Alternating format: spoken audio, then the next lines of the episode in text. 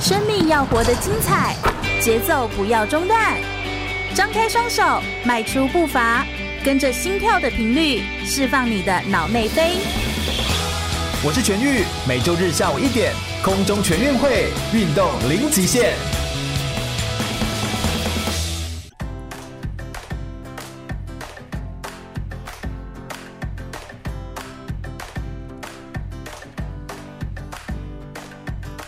全国广播 FM 一零六空中全运会，我是全玉。每个天下午一点到三点，在空中给你轻松好玩的运动讯息，还有体育圈内的大小事情。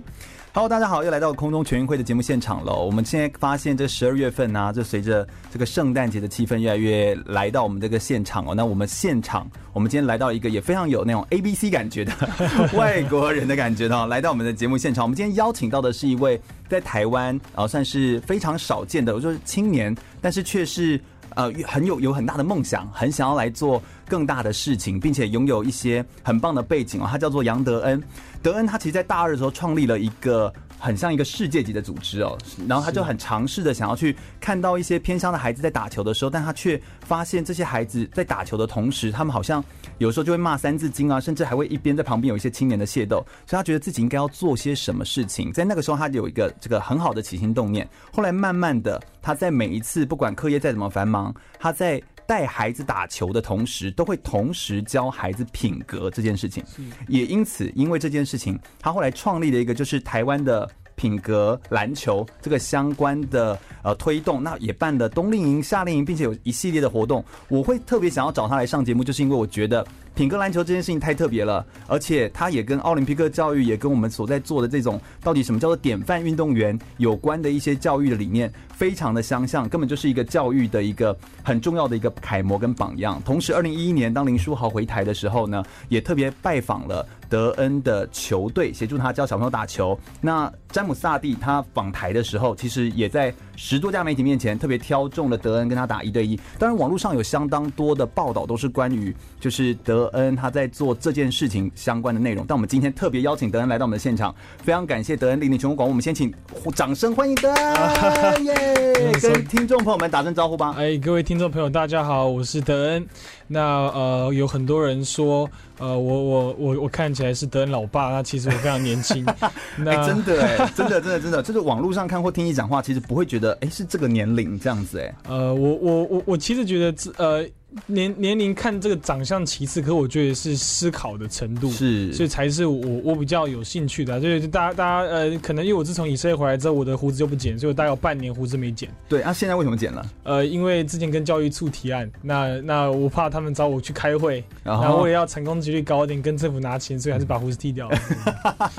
这个还是很实际的一件事情，对不对？很过年回去看到老爸老妈，嗯、这个还是要要多领一点红包钱，还是这个胡子对 牺牲一下。其实我觉得跟德恩聊天，我也是透过那个蔡启华老师，然后更加认识德恩相关的故事。可不可以请德恩先跟我们说一下，什么是品格篮球？为什么你有这个起心动念？OK，其实我觉得，呃，品格篮球，我觉得它是篮球的本质，我只是提倡这个社会价值而已。对、嗯，因为我就是认为，打篮球前你要先做人。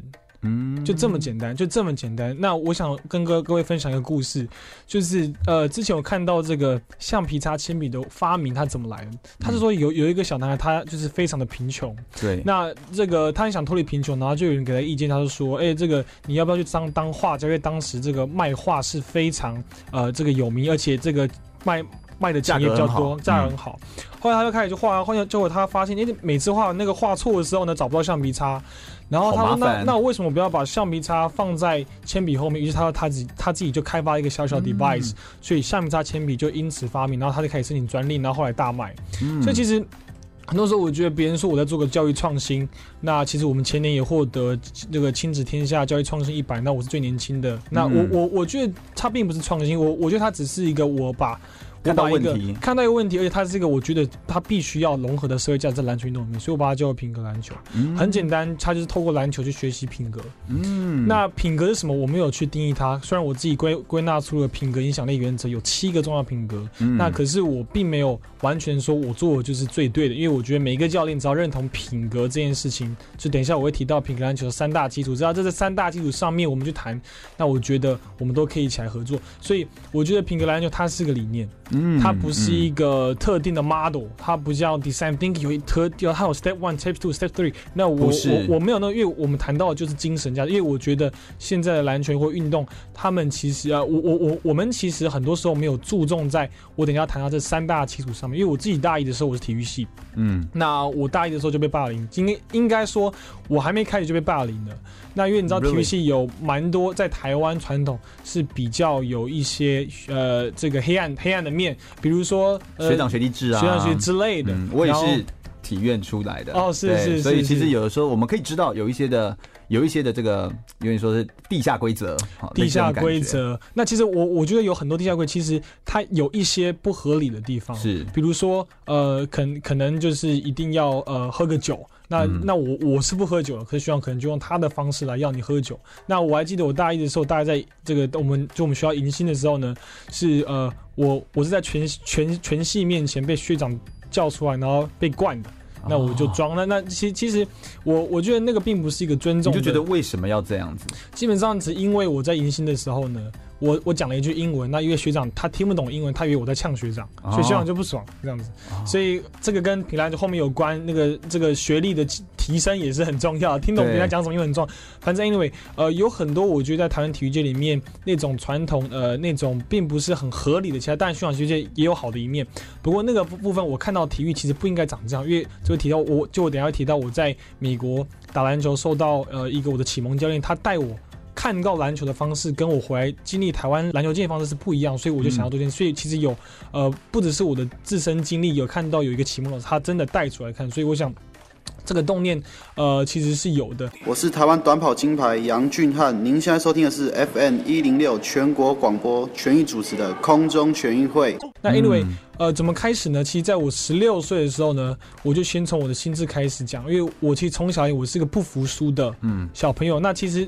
真的运动员，其实每个运动员都会有这样的特质，呃，不想不想输嘛。比赛没有人说你你你会你会想输的。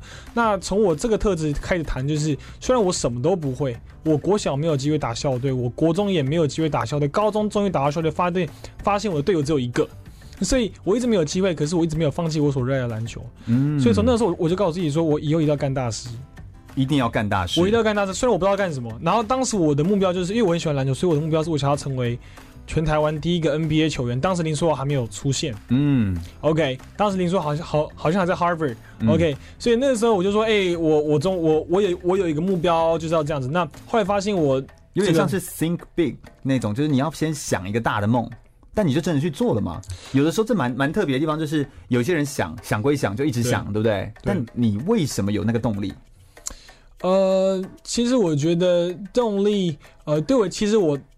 在我创立品格篮球之前，我就是一个很单纯的 dream big，然后我我没有想说为为什么这样，就是。我就是觉得这是我爱的，因为你知道，根据小孩子的教育发展，他们其实都比较都是小孩子先先先以自我为中心嘛，嗯，开始。可是同时间，他对于他所想要的东西，他是非常执着的，嗯。所以我就这么单纯，所以他的动机就是内在动机，就内在动机非常 pure，我想要，嗯，yeah，非常 pure。然后也没有什么利他，就是很 pure，就是我想要。当然，后来上帝可能都会带领你人的方向嘛，嗯、说你这个现实面，你没有打上，然后 A、B、C 等等之类。好，所以 anyway，那时候我们开始，那我就在刚好。在国中哎、欸，国三的时候，因为我妈妈在呃彰化普盐乡，她是负责带这个社服的这个工作。那她问我说：“哎、欸，这个周末我看你也也没有球可以练，那你要不要来这个小偏乡来带带篮球社团？”我想说.我想说好啊，因为当球员当不成，那我们当教练。对，当对不对？当教练，那我起码当个 当个当个金牌。而且你想要当教练其实不错，为什么？球没进的时候叫球员捡，对。然后然后肚子饿的时候，你就跟球员讲，你去帮我买两颗两颗卤蛋加一个三明。治、这也有点学长学弟制的感觉。哎、欸，没有，我是教练，我不是学长。因为是教练了嘛，对不对？对对。嗯、我所以我就带着这样的动机去，就没想到去的时候发现这些偏向的小孩子呢，跟我想的完全不一样。嗯、他们打球变打架，然后呢，呃，三点练球，五点到。嗯。所以我，我五点到是哪招啊？对，就是就来了，教练，我要打球，然后打孩子打架，然后我我后来发现他们好像变成我的教练。我好像不是他们的教练，所以我碰到一些挫折。那你也知道，身但是让我这样有运动员特质的，我就是不想服输。可是我很想放弃，因为当时我只有国赛，我带的是一群小学的小屁孩，所以我从国三的时候就开始要面对解决问题，而且我必须要负责任。虽然我当时的品性不是很好，我国二的时候呢，我有一次就上学就理了一个超大的庞庞克头加这个刘海，嗯，隔天到训导处被理掉，然后另外一天我刘海又被理掉。所以，我其实国中呃阶段蛮叛逆的，蛮叛逆的，找不到自己。我国小是霸凌同学，我也不知道为什么，可是我国小还得了一次模范生，所以 哪招？所以其实我当其实其实其实我觉得孩子们是这样，就是说很多时候我们家长会觉得说，哎、欸，这孩子还不够格去负责某些东西，所以不给他机会。其实孩子他是缺少一个舞台。对我国三的学生，我只喜欢篮球，可是我因为我当起小教练，我必须要对他们负责，我自己也要负责。嗯，所以我的一些生活习惯开始改变。我可能之前我可能是有点不准时，可是我觉得我要教他们准时，那我自己也要准时。对，所以我就开始要要求自己准时。嗯，然后我自己可能是觉得，哎、欸，国二国三就很喜欢玩嘛，比较没有纪律。哎、欸，这读书打球时间全部随随便给他乱搞。可是我今天来当教练的时候，我就必须要有教练的样子。对。所以我是从那个时候开始去学习怎么样当个小教练。虽然我的球员呃是一群小屁孩，可能常常在旁边打械斗啊之类的，可是我觉得我是从那个时候开始来做这件事情。那什么时候变成全国新闻？其实我觉得有一个契机啦，就是说我。自己的人生经验，因为我后来国三，呃，国三高在台湾读完之后，我到了美国，到了美国之后，到美国多久的时间？我到美国一年，一年的时间，一年教练学生，然后碰到呃一个呃前前 NBA 球员，对，然后他非常注重品格，这个这个教练叫 George Banks，、嗯、那他的教练呢叫做 Don Hoskins，被 Disney 拍成那个呃疾，我记得疾风禁区这个电影，哎、哦，好像对对对对，对，就是一个白白人教练。第一呃带领一个全部都是黑人的 NCAA 的球队，然后获得这冠军这样子，所以 anyway 他的教练就是这个很有名的教练，然后他就是、嗯、他他就是用那个方式来教我们。当时我不知道，直到后来看那部电影。哪个方式啊？你指的是什么？他说呃其实就是品格。那其实这个东西呢，跟呃卡特教导带方式有也有点像。第一个就是他很追求态度。举个例子，在我们在练在美国练球的时候，我们教练跟我讲说，这个每一次呢。练习前，你前十五分钟一定要到。假如说三点练球，前十五分钟，对，他说三点练习呢，两点四十五分你要到，然后你要 dressed up，三点准时开始练球。如果三点的时候我没有看到你的人，你就会发现体育馆门锁起来了，你可以回去吃自己了。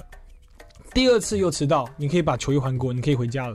所以我当时非常 shock，我说哇，我在台湾的时候呢，我看别人球队是这样子，那个大牌的学长呢都可以迟到来练习，到对不对？嗯、而且还可以不练习上场比赛。嗯，所以我说哇，这个太不一样。那我就说，哎、欸，这个教练是人玩的。真的有一次，我这个队友哦，他就。真的就没有来，然后我们就开了紧急会议，我们开球队会议要处要要去讨论怎么处决他。身为一个高医生，我就要要做这个决定，我到底是要成为他的好朋友，还是要做 business 这个决定？那教练跟我们讲说，你今天要为了他，你要为了球队着想，而不是因为他是你的朋友，所以你就宽容他。但是教练还是让你们做决定呢？他要让我把这个选择权还是还给你？他可是他会成为那个引导人，跟讲说这个球队原则什么？因为你如果让他进来，那就没有原则，那之后对学弟也不是很好的示范。嗯，所以他会做这引导。然后我还记得有一次呢，我们有一个。呃，我们我们就我们队上有一个黑人，他六尺四寸会灌篮，非常厉害。那时候我们在甄选的时候，我们想哇，这个人绝对会上。哦、就甄选完之后，发现他没上。嗯，我们问他说：“欸、为什么？教练为什么他没上？”然后教练就说：“Because he doesn't have grades，他没有分数。换句话说，他没有去上课，哦、他没有成绩单的成绩分数，所以他说他进不了。但不是球赛的球技，不，他那那时候那时候还在球技之前，就我们在 try out 嘛，嗯、所以这个人就没有去。那我就发现哇，原来这个教练跟我玩真的。他跟我玩真的，原来你真的成绩你没有达到，那你就不能来练习。嗯、那我们还有，那我那我还记得还有一次呢，呃，我们有一个球员在练习的时候呢，教练说要集合，他慢了一点点，他在旁边多投了两颗球，就大家已经到圆圆的大圆当中集合，他旁边投两个球，他就是想说再投个两球，教练直接叫他回去，他说他说他他说你就你就你就直接走，走了，你可以走了，然后那种非常凶的那种。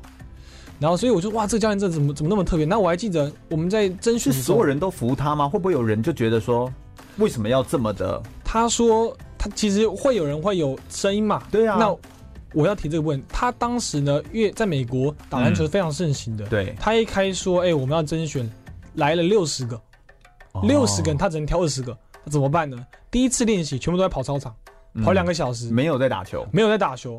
跑完就有人开始抱怨啊！我是来打球的，不是来跑操场。第二天就来大概二十五个，然后教练就说：“哎，差不多了。”所以他告诉我们说：“他说我，他说他知道有些人来是来穿球衣的。他说以他职业观点，当你打上职业之后，因为他在这个全世界七个国家打过直篮，嗯，他他说，当你打上职业，大家的天赋都跟你差不多，身高、体重、弹跳力、爆发力，大家都好，嗯，最后比的是态度。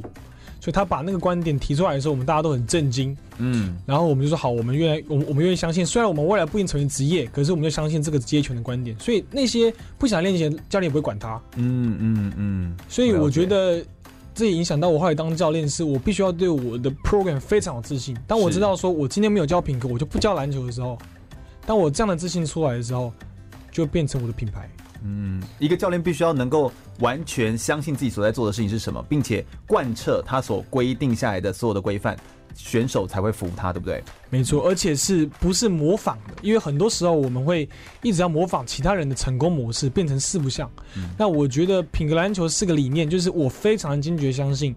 就是先教品格，再教篮球，要不然我们就会教出一堆很自傲的球员，嗯，而他却不懂得做人，这是我最不想看见。我是奥运体操选手李志凯，您现在收听的是 FM 一零六全国广播全域主持的空中全运会。是，那我是不是要来问一下？所以你品格篮球的，你一直提到的那个三大基础是什么？OK，其实我归纳品格篮球三大基础，第一个呢是我们要求的是态度，而不只是分数。分数的概念就是所谓的技术，嗯，OK。那我们不是说我们我们不教技术，我们意思是说我们要先经营在有好的态度跟好的习惯上面，我们再来追求这个技术。第二个，我们关注的是孩子们在过程当中的学习，而不是学习的结果。嗯，就像我记得我这次我家在云林县的伦贝国中带球队，我们有伦贝云林伦贝国中一个一个算是偏向的地方，我带的比赛有一次我们输对手二九十分。九十分的比赛，九十分的比赛我们输掉了。输掉完之后，我就说没有关系，孩子们把你的头抬起来，你代表两万四千人的乡镇打球，因为伦贝国中，哎，伦贝乡只有一所国中，哦，就是你。我说你把你头抬起来。后来呢，我们下一场赢了，然后我们就打破创下六十年来男子没有打进过八强的记录。嗯，所以很多时候，我们如果还停留在上一个失败当中，我们很难创造下一个成功。这是我们透过体验的过程当中教孩子。好，所以第二个是关注过程，而不只是结果。第三个，我们注重的是人的改变，不只是把事情完成。如果我今天来教，我只说，我只是，我只是把假设，我只是把品格篮球教，而我关注的不是这个孩子们改变，我就把它看成一份工作。你说你，对，你自己。换句话说，即便教品格。透过篮球也不是我们最大的最终目的，因为我们最终的目的是要看见人改变。嗯，因为品格篮球不能把它当做一份工作在做。对，所以我们我们不需要把它看作是一个改变世界的机会。对于我们而言，对于根据而言，这就是我们的使命。我们没有它，我们就不做。所以，我们三大基础很简单，我们追求的是态度，不只是技术跟分数。我们注重的是过程，不是结果。第三个，我们注重是人的改变，不是把事情完。这是我认为的。三大基础。那这样听起来的话，注重人的改变这件事情，它也不见得一定是篮球，对不对？所以，所以意思就是说，在品格篮球这个的未来的发展上面，你有可能会有一些其他的踪迹把它加上去，这是不是也是有可能的？没错，其实我陆陆续续在地方演讲，有人提出来说棒球能不能结合？嗯、那我们有一些足球有没有结合？啊、其实我觉得有很多的可能性，只是说现在目前呃，以青少年的球类运动来讲，篮球是最 popular，大概呃十三点四趴的人从事篮球运动，是所有球类运动里面最高的比例。嗯、所以我们把它来看的时候，其实你会发现它是一个呃呃这个这个使用成本比较低的，因为你小小的场地你可以有很多人在使用。可是棒球你必须要有很大的场地，还有器材，还有棒这个器材的这个考量。嗯、那足球也是一样，这个场地上面。所以我觉得在篮台湾里面篮球是非常好的。那刚好篮球是我的热情，所以我先从篮球出发。那其实我们从篮球开始做，做了在目前大概三年，其实我们也有好多好多可以做。那我我觉得，我们先从点开始做线，再来做面。嗯、我想先把这个生态建立起来，我们再来想我们怎么样跟其他的教练一起来合作。嗯，那我觉得谈到这边哦，因为我们其实谈得很快速哦，我们在很快速跟你说明，就是哪些是品格篮球，品格篮球的三大基础，到底他认为的观点是什么？我们是不是接下来跟听众来分享一下，在你品格篮球的带领的过程当中，你有没有发现？哪些孩子的真正在你所说的注重人的改变，他的人的改变上面，在哪个部分有看见？可不可以来跟我们分享一下？嗯，其实我们现在所做的对象有几种哦。第一个是高风险的孩子，我们是跟教育部的这个校外会来做。就是说，他们有一些行为偏差的部分，我们会做，不过那都是以营队为主。那第二个，我们做的是所谓的社会弱势，可能经济、地方、文化上弱势的。对，那呃，这是这是一个块。第三块是做一般生，就是一般有兴趣的社团。第四个，我们做高端金字塔高端的，maybe 他未来是要走这条路。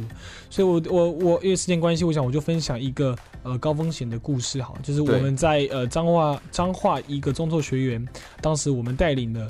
一个课程，那我们呃，我们去带领课程第一天呢，我的助教就把篮筐灌坏了。啊，所以呢，我们他最后你的助教是选底下的学生来当助教，对吧？呃呃，不不，是就是就是我们团队的一个老师，哦、你们团队的老师，啊、对，他把篮筐灌坏，在这个资源都非常这个贫瘠的地方呢，把篮筐灌坏，那我也很忧愁啊，因为要要跟老师要钱也不是很好意思，嗯，我就那我就把学生叫来啊，那我就把学生叫，我就说各位啊，呃，因为那个篮筐都坏掉嘛，然后我就说那个大家把眼睛闭起来，大家想象一下。篮筐都回来了，我都那我说大家想象一下，然后大家都想象不到嘛，然后我然后然后然后 然后然后然后我就问他们说，你没有想到，他们都没有想到，我说没有关系，我说 那大家摸手摸在你的心上，感受一下那个心跳，每跳一次就感觉好像每进球落在球地那个落网咚咚的那种感觉，嗯，OK，有没有感受到？小朋友说没有，我发现他们手放在右边，心脏在左边。我说没有关系，那我就说没关系，来小朋友来，我说我那我我就跟他们讲说，我们哦一定有机会募到款，不跟老师讲。然后小朋友说真的吗？真的吗？那我就说没有关系，我说来，我说我那那我说来告诉我这个这个台湾十个最有钱的人是谁？我们跟他募款。然后他们叫马英九，我说好，把马英九写下来。然后他们说蔡英文，好吧，蔡英文写下来。然后他们说九一一，哎，这个 好像不一定有 这个呃品格。那我说这个有争议性的先不要写，这样。后来我们就林林总总的就写十个他们觉得有钱的人。后来我就挑了两个这个自认文笔还不错的学生，我就我就叫他开始写募款信。我说要开始写，然后他写真的让他们写给他们心中认为对。然后我说写错字没有关系，可是尽量写对字。然后我就带领他们来做这件事情。然后他们就写过文章，就说就说哎，老师那个蓝空的蓝是蓝色的蓝吗？哎，老师那个继续的继怎么写啊？他就就开始问一些这样的非常有趣问题。后来他们也非常的这个认真，一个小时大概写了五十个字，哦，终于写完了。然后呢，我就看到那学生写字非常认真，我就说哎，那个你上次这么这么认真写字什么时候？他说老师哦。我这学期哦，这个这个第一次认真的时候，这是我第二次认真。第二次认第一次认真是我上上个月前呢，我写信给我喜欢女生啊，写情书给她，后来被拒绝了。哦，我说没有关系，那至少这学期第二次那么认真，不是在课堂，是在我的课，写募款系。后来呢，我们就把这个信呢，就是就是就是寄出去了。嗯，那后来呢，上述那十个人都没有收到，都没有收到，都没有收到，不是没有回。没有回，是收都没收到。应该说我们连后来都没有寄给他们，可是后来我们却募到三万多块，怎么做到的？啊，很奇怪。当我们呢去跟我们周遭人分享说，这群中辍的孩子啊，要要自己写信募篮筐，不跟老师讲的时候，就有社会大众就开始捐款。所以很多时候你会发现匿名匿名捐款，匿呃匿名匿名。嗯。所以很多时候你会发现说，这群孩子们可以做得到，那为什么我们做不到？他们这些对这些孩子说，他们目的是自己的篮筐，不跟老师讲。这些孩子是社会是社会当中这个最底层的孩子，没有人想要跟他们。大家都觉得他们是八加九，大家觉得看不起他们。对，他们曾经是关过少管所，甚至贩毒的。嗯，甚至是打架霸凌学校超级问题学生，所以他们住在必须要住宿的中辍学员。哦，没有人想跟他们在一起。可是因为篮球，他们可以开启他们人人人生的无限的可能。即便我们未来没办法跟他们在一起，因为我们人力上的可能和他们可以记得曾经有一个教练，他带领过我，他跟我做朋友。嗯，所以这么想说，哎、欸，这个这个这个这个效益是很大。大家想想一下，十年之后，他如果真的人生走到绝路，想要拿枪要 biang biang 的时候呢，我们可能就成为那一个阻止他拿枪的人。他只要在，我我也是相信回忆的力量。可能在他的回忆当中，曾经有一段时间，有一群人是这样子真心的关心他们，然后愿意去帮助他们、陪伴他们。在这段过程当中，或许在当他在某个关口的时候，可能即将做出某些决策的时候或决定的时候，他只要想到的那一刹那，或许都会有机会可以挽回。所以，其实我认为一句话就是说，品格的渗透呢，需要时机、嗯；对，品格的塑造需要时间。所以说。这个整个活动里面，对于这些孩子们，就是塑造，应该说渗透最好的时机。对，所以说很多时候你要去看孩子他的需要是什么，等到那个时机，哎，他可能需要的是行动，他需需要的是爱，他需要的是肢体，他需要的是舞台，让他们知道他们需要什么，然后在对的地方放下去就事半功倍。所以后来我们虽然一个学期就离开那个地方了，可是这些孩子们他们永远会知道那个时候我们对他们做什么。是，我们有太多太多故事。不过我想，呃，大家之后有机会呢，呃，可以、呃、网络上面也可以搜寻得到吗？有一些故事不会想，不过如果查我的脸书，我我我会呃，就打我的名字木易杨德国等点，上面有时候我会放一些故事，所以大家可以在上面关注。嗯、所以杨德恩的故事，我们也欢迎大家可以到脸书上面搜寻，搜寻他个人的脸书，或许会有很多的故事可以来给我们大家可以看得到。我们先稍微这边休息一下，我们稍待一会儿呢，再聆听更多关于德恩的故事哦。继续回到全国广播 FM 一零六空中全运会的节目现场，我是全玉。每周日的下午一点，在空中给你轻松好玩的运动讯息，还有体育圈内的大小事情。Hello，大家好，又来到了空中全运会的节目现场。我们今天特别邀请到的是台湾品格篮球协会的创办人杨德恩，木易杨，道德的德，恩典的恩。杨德恩呢，他其实在呃我们的这个节目现场，他其实刚刚讲话语速也很快哦，他就跟我们分享很多他的故事，因为太多故事了，很精彩的故事。他从他的观点跟角度，我们可以看出他真正所在乎的是一个人的改变。品格篮球或许篮球只是个媒介，我们透过篮球，透过品格这件事情来帮助我们看到人打从心里，或是他真的全人性的改变。这样子，在品格篮球的这个带领的过程当中，可不可以也请你跟大家分享一下你们的带领的一般，就是你们的品格篮球跟一般的那种篮球队，不是我们都会有很多篮球的什么娱乐营啊、暑期营啊，你们的特色在哪里？可不可以跟我们分享一下？OK，其实我觉得最大的特色，最大的特色其实当然是品格啦。那当然，大家也会注重品格，可是我们是觉得就是品格第一，这是我们最大的特色。那建立在这个基础上面，我们再来谈其他比较教学策略方面的，比如说我们注重体验。对，我们我们因为品格，其实我觉得对于青少年，他需要他需要是被 experience。对。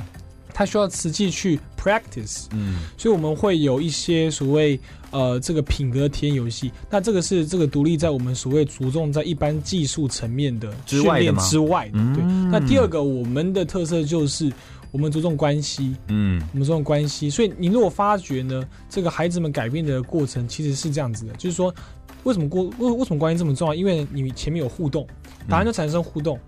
互动了就会产生关系，嗯，关系里面就会产生信任，对，那信任就是改变的润滑剂。当你信任我的时候，我说什么你就会说什么，我我做什么你可能就会学着我做，是。所以说这个都这个这四个步骤就是这样子，互动产生关系，关系产生信任，信任就可以改变。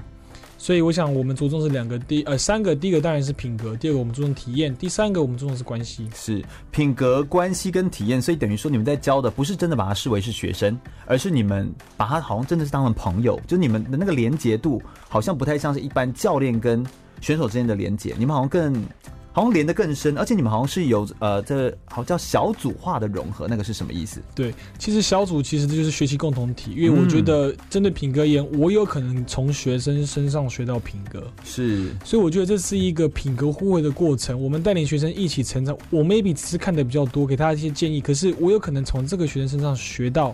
品格，所以我觉得、哦、我们会跟学生学到品格，yeah, yeah, 什么什么意思？Yeah. 这个意思是什么？可不可以多说一点、就是、？OK，就是说，其实我觉得真正要教品格篮球的教练，他必须要有一个 mindset，就是说，他不是最好有品，他不是品格最好才教品格，他不是来教人，他是愿意被品格约束来教品格。哦，所以当他被愿意约束的时候呢，其实他要教别人，他自己要先约束自己，他自己会成长。然后，因为他自己做到要他要求别人，所以他的学生看到他，学生当然也会成长。所以他也是一个很打开他自己的心胸，他是来学习的，他不是来教的。他甚至是一个完全愿意接受更多的可能性的。而他在这件事情上面，其实又在有点像是在倒回来提醒他自己，我要在这个品格上面再更扎根、更有根基，类似像这种感觉。所以我现在还欠我球员三百圈操场，为什么？因为我整个学习迟到了一次。我迟到那一次呢，就是真的很累，迟到十五分钟，一分钟呢大概就是这个呃呃二呃二十圈哦，二十圈，所以我十五圈就下来十五乘以二十哦，大概是三百圈，嗯，我现在还没有跑完，所以 anyway。我我但是你也是说到做到，就是我说到会做到。有人就是在那边画那个线，就是我说到会做到，大概三十年跑完吧。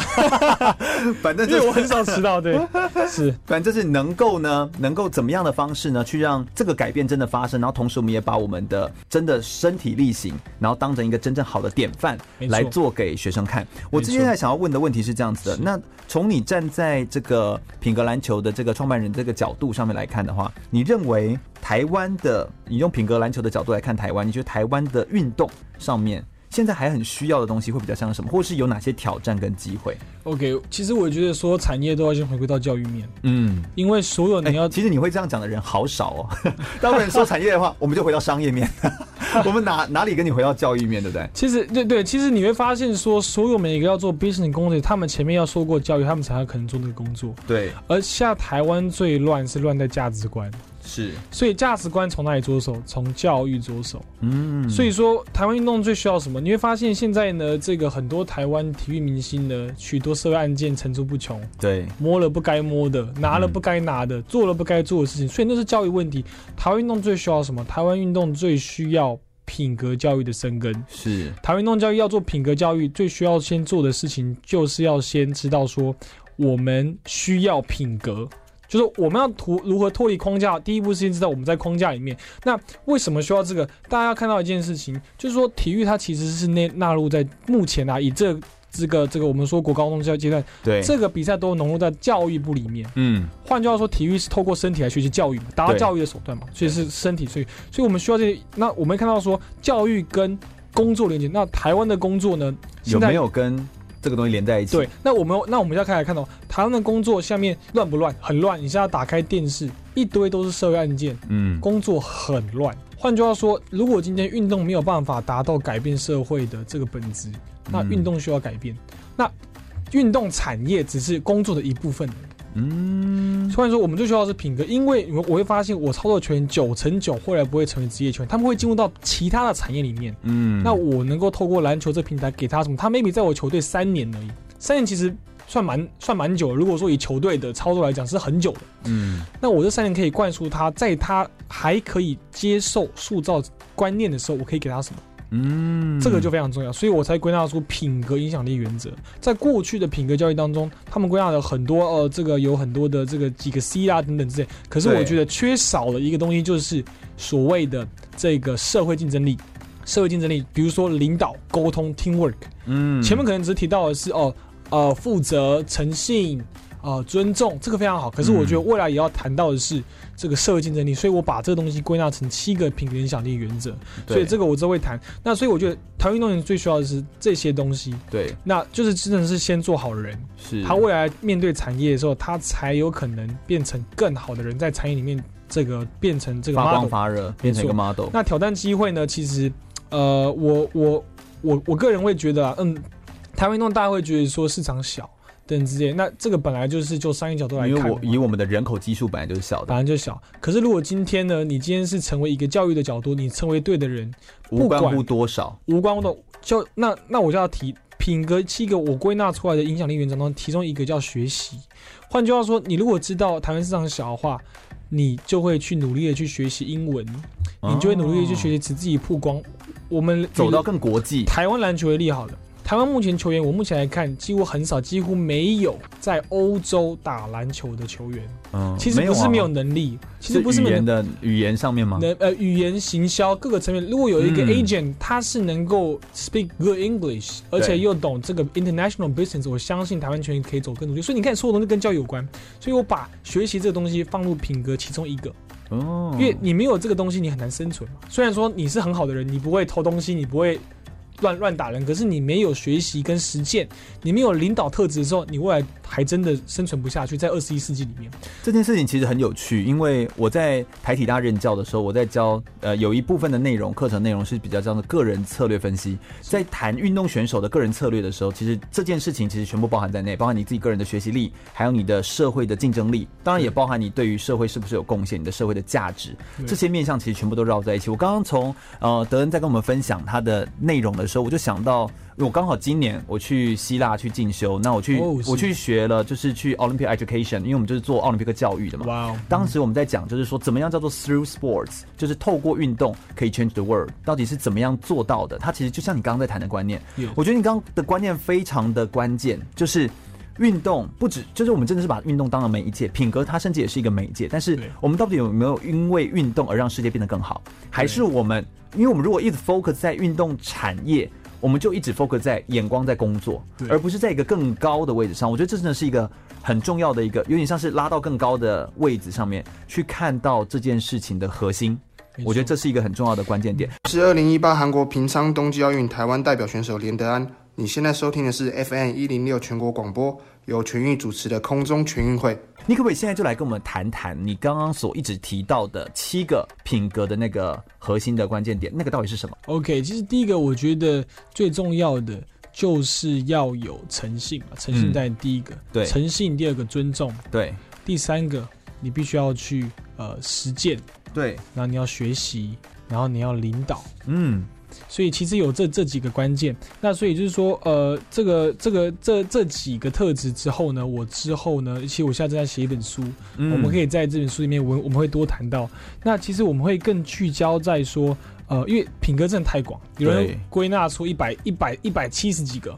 那那其实我们只尝试把它归纳成这这几个原则里面，它里面有细项原则。那这是我认为的。嗯，那其实我觉得在这么多里面，其实很重要的关键就是，其实孩子们他们在跟你学的时候，他其实不会去读那些东西啊。对，他就是很简单的，我就是对你，我就是看你有没有做到，我就是看你，然后你做什么，你的制度面，其实品格 Doctor Ryan 有六个一啊。第一个是 example，你要先身教，对，然后呢，你你才会有接下来的这几个，你有 expectation，你你会给他期许，你会 experience 跟他一起做，然后呢，你会 explanation，你会跟他解释，嗯、你会 exhortation 跟他劝勉，嗯，所以这有几个一是我们操作品格的一个策略，那我自己也发文，就是说 KIT，就是说你要操作的时候，第一个 know。OK，你要知道孩子们需要什么，他适合什么。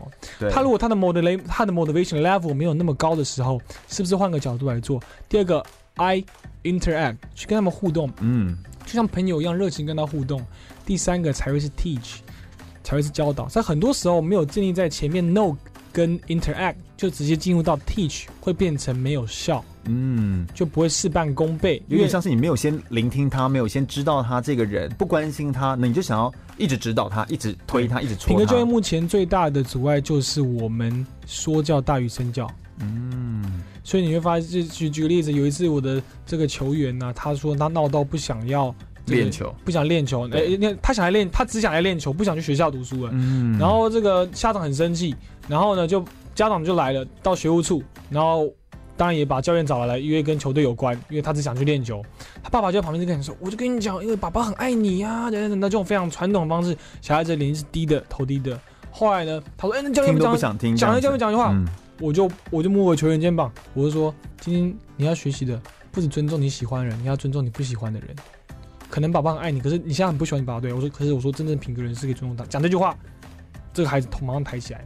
所以其实。我们为什么那句一一那我讲那句话就底下他爸爸可能讲的是五十句话呢？因为我们前面的体验的过程产生的信任，他看到我做的，他看到我我我做到我说的，就很简单。你只要做一句话，其实你可以胜过你讲可能一百句话。所以他就看到我，所以他信任我。当我跟他讲，他就了解。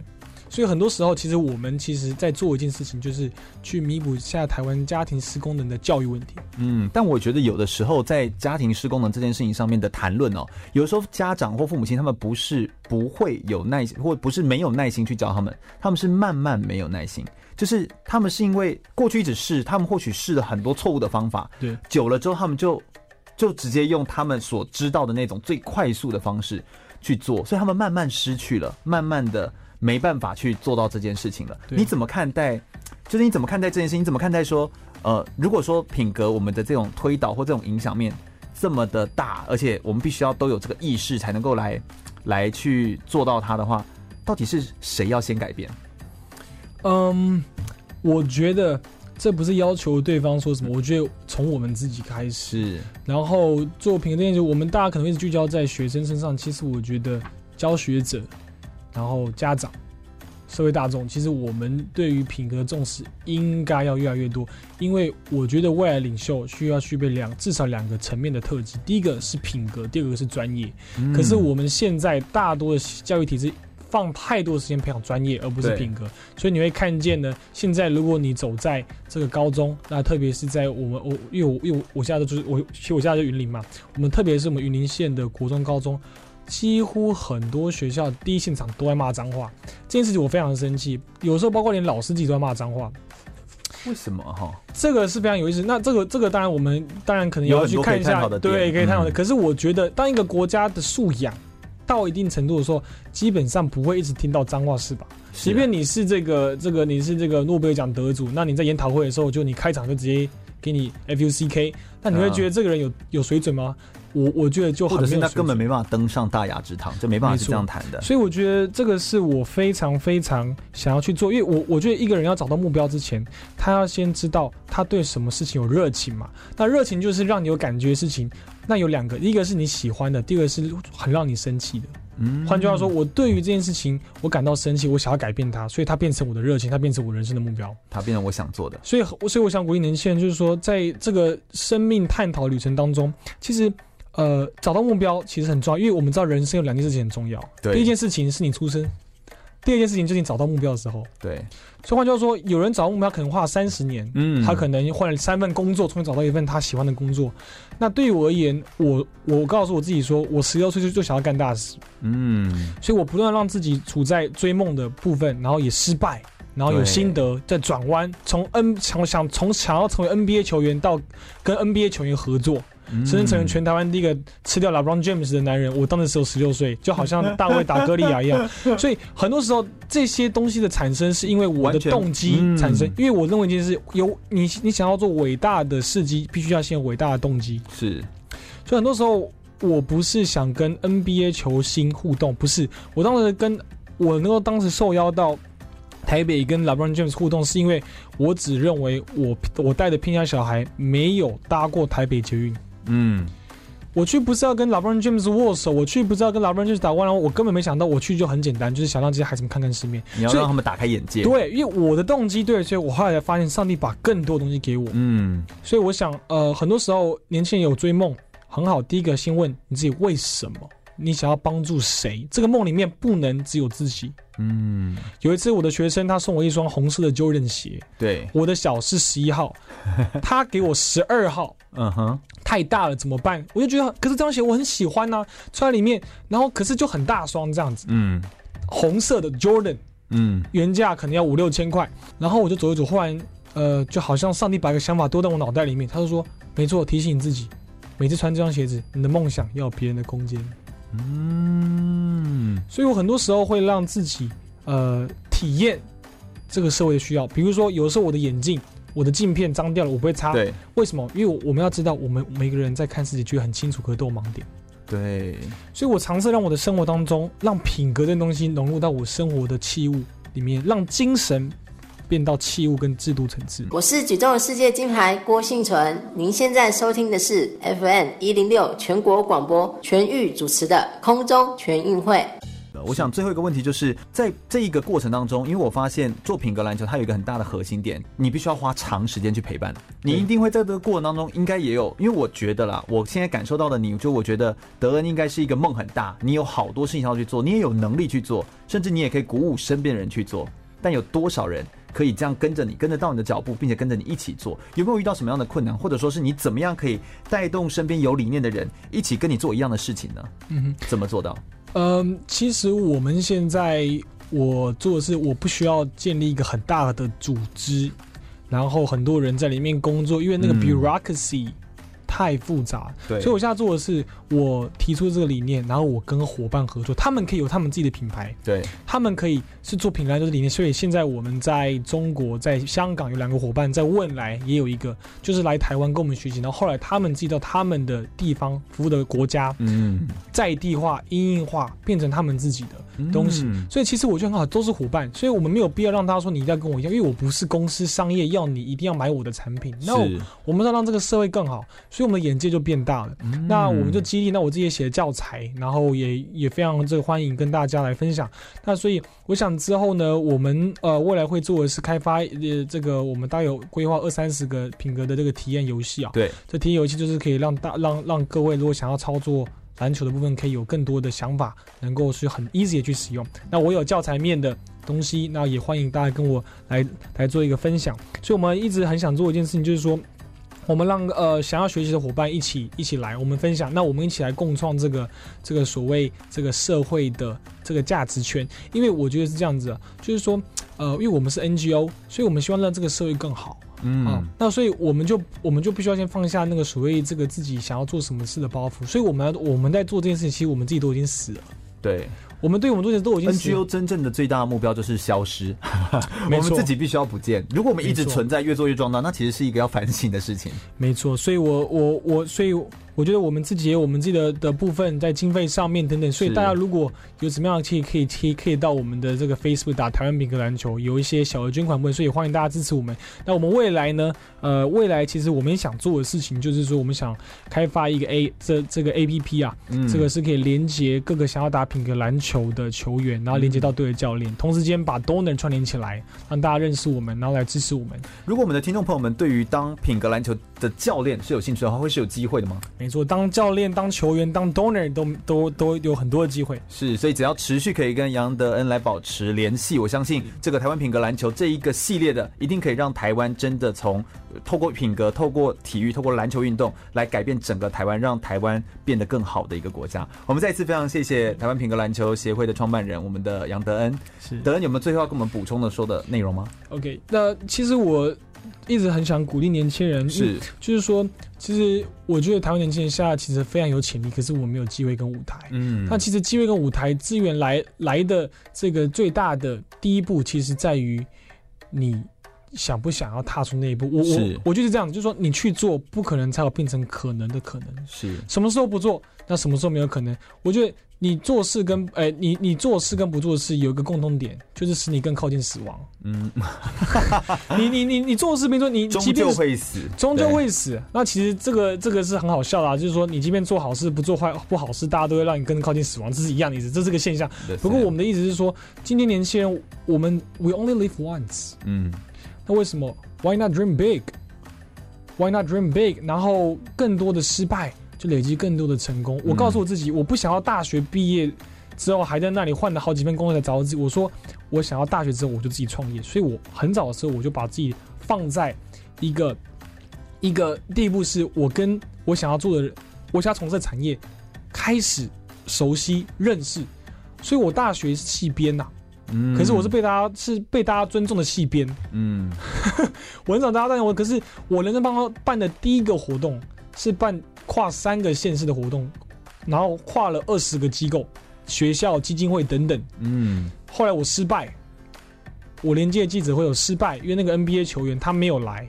哦，我第一次办活动是 fail big，对，所以我爬起来很快，然后我就开始。因为也没有什么可以怕的，对不对？对。而且更何况那个 fail big 的那个过程当中，你会学到的是更多更多的东西，甚至你也很聪明，你趁着还是学生的身份的时候。做很多事情，没错。我现在其实大五，我现在大五。呃，其实我认为啊，台湾其实应该说，我我觉得我们是价值啦，就是说家长也也也必须要有个认知，说四年不一定是读大学最好的时间。是，读完大学不一定要马上去工作。对，对，对，我我高中也读了四年，而且我还要我还要考虑，我大学要读个六年完，我还要继续读。